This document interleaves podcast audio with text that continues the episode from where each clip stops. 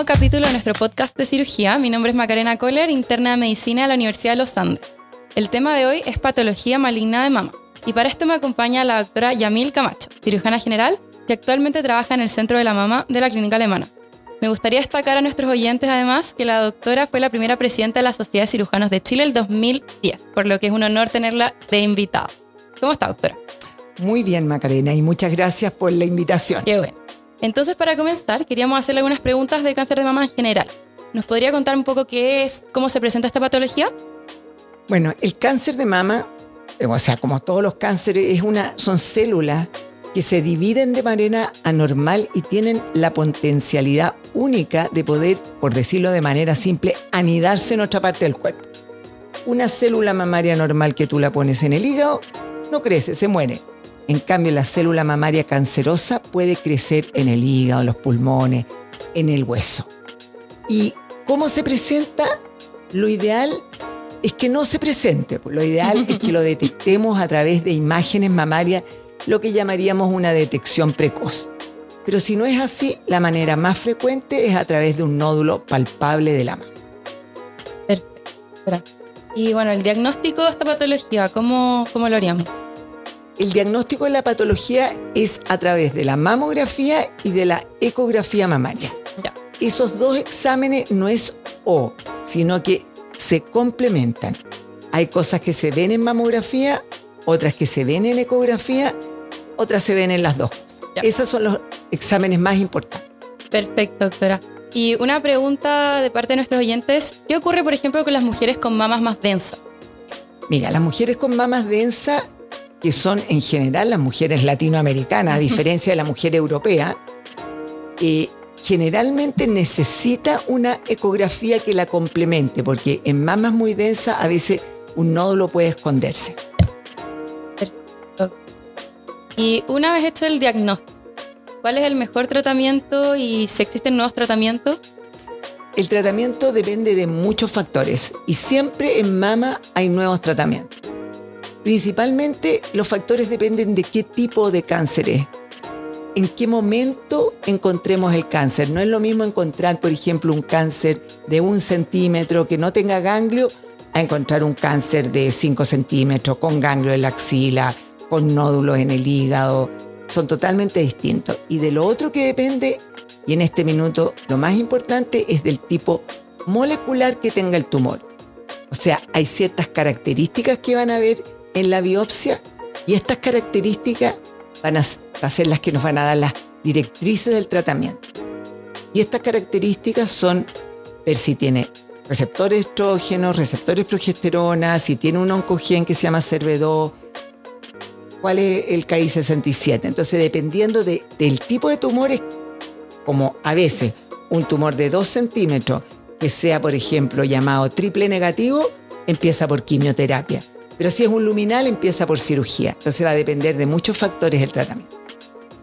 Perfecto. Y respecto a la cirugía, como un poco de la técnica o en qué pacientes harían, por ejemplo, una mastectomía más radical o modificada. Mira, la cirugía en cáncer de mama es de dos tipos. Puede ser cirugía conservadora o cirugía radical. ¿Cuándo se saca toda la mama?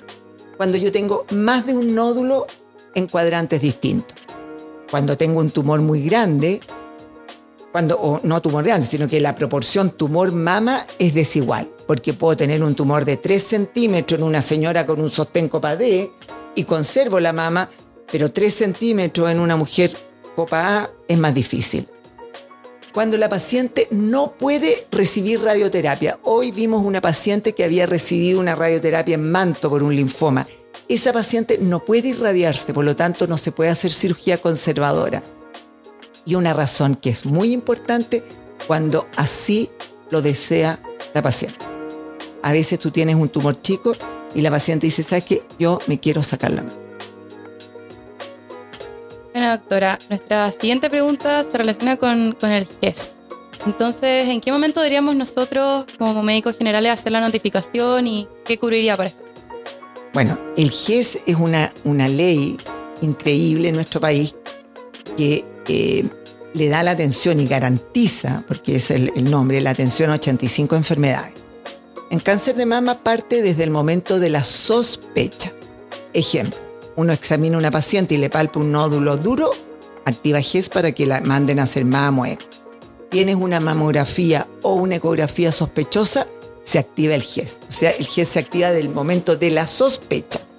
Y la canasta GES incluye todas las cosas para hacer el diagnóstico, tratamiento quirúrgico, tratamiento de quimioterapia, de radioterapia, incluso reconstrucción mamaria. Y todo esto en tiempos que están acotados de acuerdo a la ley. Em, doctora, ¿y en qué caso nosotros deberíamos derivar a cirugía y con qué exámenes usted esperaría recibir a estas pacientes?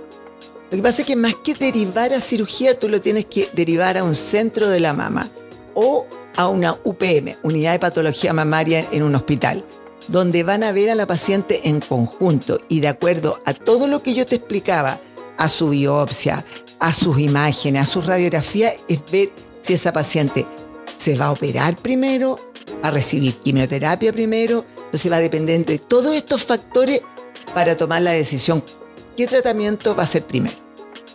Perfecto, muchas gracias. Y bueno, ¿nos podría contar un poco de la importancia del estudio genético respecto al estudio familiar y si ustedes saben qué lugares se hace? Mira, el estudio genético es algo que está muy, muy en boga y partió siendo mucho más asequible de conocimiento cuando la Angelina Jolie se sacó sus mamas estando sana. ¿Y por qué? Porque en su familia ella tenía, su madre que tuvo un cáncer de ovario tenía una mutación BRCA2. O sea, y todo el mundo supo, y eso se llama efecto Jolie en medicina. Se llama así, de verdad. Entonces, ¿qué pacientes deberían hacerse un estudio genético?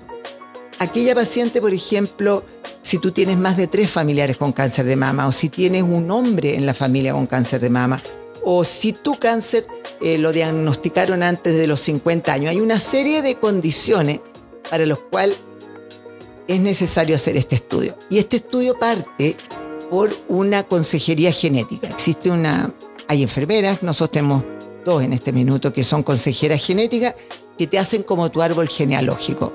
Y de acuerdo a eso, te piden el examen, el estudio genético, que hay muchos laboratorios, nosotros trabajamos con uno, se toma una muestra de saliva y se, se hace un panel que se llama, que puede ser de 7, de 10, de 15, de 12, de 50 mutaciones genéticas. Y ahí, y esto se manda a Estados Unidos y el resultado está en tres semanas. Y en cuanto al costo, cuando yo partí haciendo, cuando partieron recién los test genéticos por acá valía como 10 mil dólares. En este minuto vale 250 dólares el examen. Perfecto. Muchas gracias, doctora. Bueno, entonces para seguir vamos a revisar un pequeño caso clínico y es el siguiente.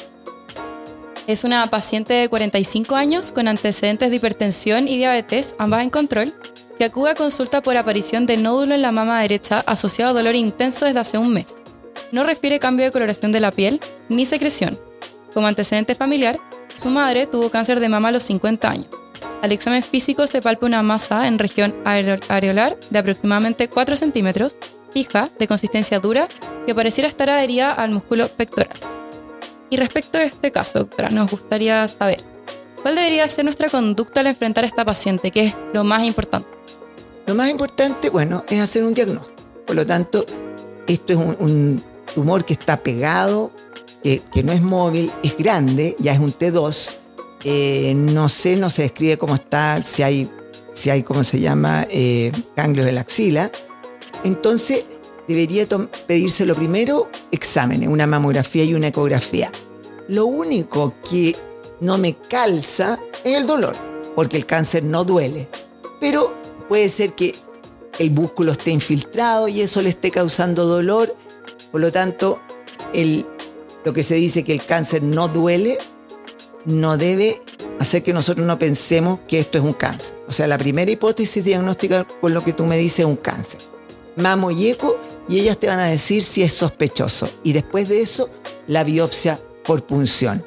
Y después de eso, dado, dado, una vez que yo tengo el diagnóstico y dado lo que tú me describes ahí, habría que pedirle a esta paciente un estudio de diseminación, o sea, un estudio para ver si esto no está en otras partes del cuerpo como hueso, pulmón, hígado. Bueno, entonces, para ir cerrando nuestro capítulo, doctora, ¿qué puntos son clave que usted encuentra que nosotros deberíamos recordar respecto al cáncer de mama? Bueno, lo primero que deben recordar que el factor de riesgo más importante para hacer un cáncer de mama es ser mujer. A mí me pasa todos los días que veo pacientes que, pero doctora, yo tuve cinco hijos, di lactancia, soy delgada, hago ejercicio, tengo una vida sana, no tengo antecedentes familiares. ¿Por qué tengo un cáncer de mama ahora? Porque eres mujer. Ese es el principal factor de riesgo. Lo segundo importante, el cáncer de mama sí tiene tratamiento y que nosotros podemos detectarlo en forma precoz. Y siempre que digo esto, hay gente que me mira como raro, pero esto personalmente, más que plata, más que eso, porque la mamografía no es un examen caro, está en la canasta GES, es educación. Eso es lo más importante. Si cada uno de nosotros educara y le dijera a las personas que nos rodeen que se tienen que hacer sus exámenes mamarios, porque de esta manera lo vamos a detectar precozmente y al detectarlo precozmente tenemos una tasa sobre el 90% de estar curada. Entonces, esas son las dos cosas importantes. Bueno, doctora, y como última pregunta, eh, nos gustaría terminar este capítulo con algo más personal. Y nuestros oyentes quisieran saber cómo ha sido su camino como cirujana y cuál ha sido su mayor dificultad. Bueno, eh, aquí estamos, estoy con otra cirujana acá al lado mío que está haciendo, está haciendo su beca de cirugía. Y la verdad que cuando yo la miro a ella y miro lo que fue para mí hace 30 y a ver, 35 años atrás, era bien distinto. Era bien distinto. Eh, por suerte yo estuve en un hospital eh, de caballeros, que es el Hospital Salvador, porque lo que yo he escuchado de repente en niñas que están haciendo las becas de cirugía, que de repente pasan cosas muy desagradables, yo no puedo decir eso, pero les costó, les, costó aceptar que la mujer entrara a cirugía, ¿ya? Eh, pero cuando uno quiere algo, lo logra. Y al final me tuvieron que aceptar y me quisieron y, soy una parte del Hospital Salvador y soy parte de, ese grupo. Pero entiendo, o sea, cuando yo llegué me, dijeron, no hay baño de mujeres, no hay residencia de mujeres, no hay lugar para que se cambien las mujeres de ropa. Y dije, bueno, no importa, me las arreglaré de alguna manera. Pero era así. y al final si uno trabaja y estudia y le gusta lo que hace, siempre logra los objetivos. Y ahora, de hecho, éramos muy poquitas y ahora creamos un departamento en la Sociedad de Cirujanos de Mujeres, departamento de cirujanas de la Sociedad de Cirujanos, o sea, dentro del departamento, porque hay temas que son importantes y que son distintos a los de un cirujano hombre. Muchas gracias, doctora, por su tiempo y por estar con nosotros en este capítulo. Em, bueno, con esto nos despedimos, así que que estén muy bien y nos vemos en el próximo capítulo. No, Macarena, muchas gracias.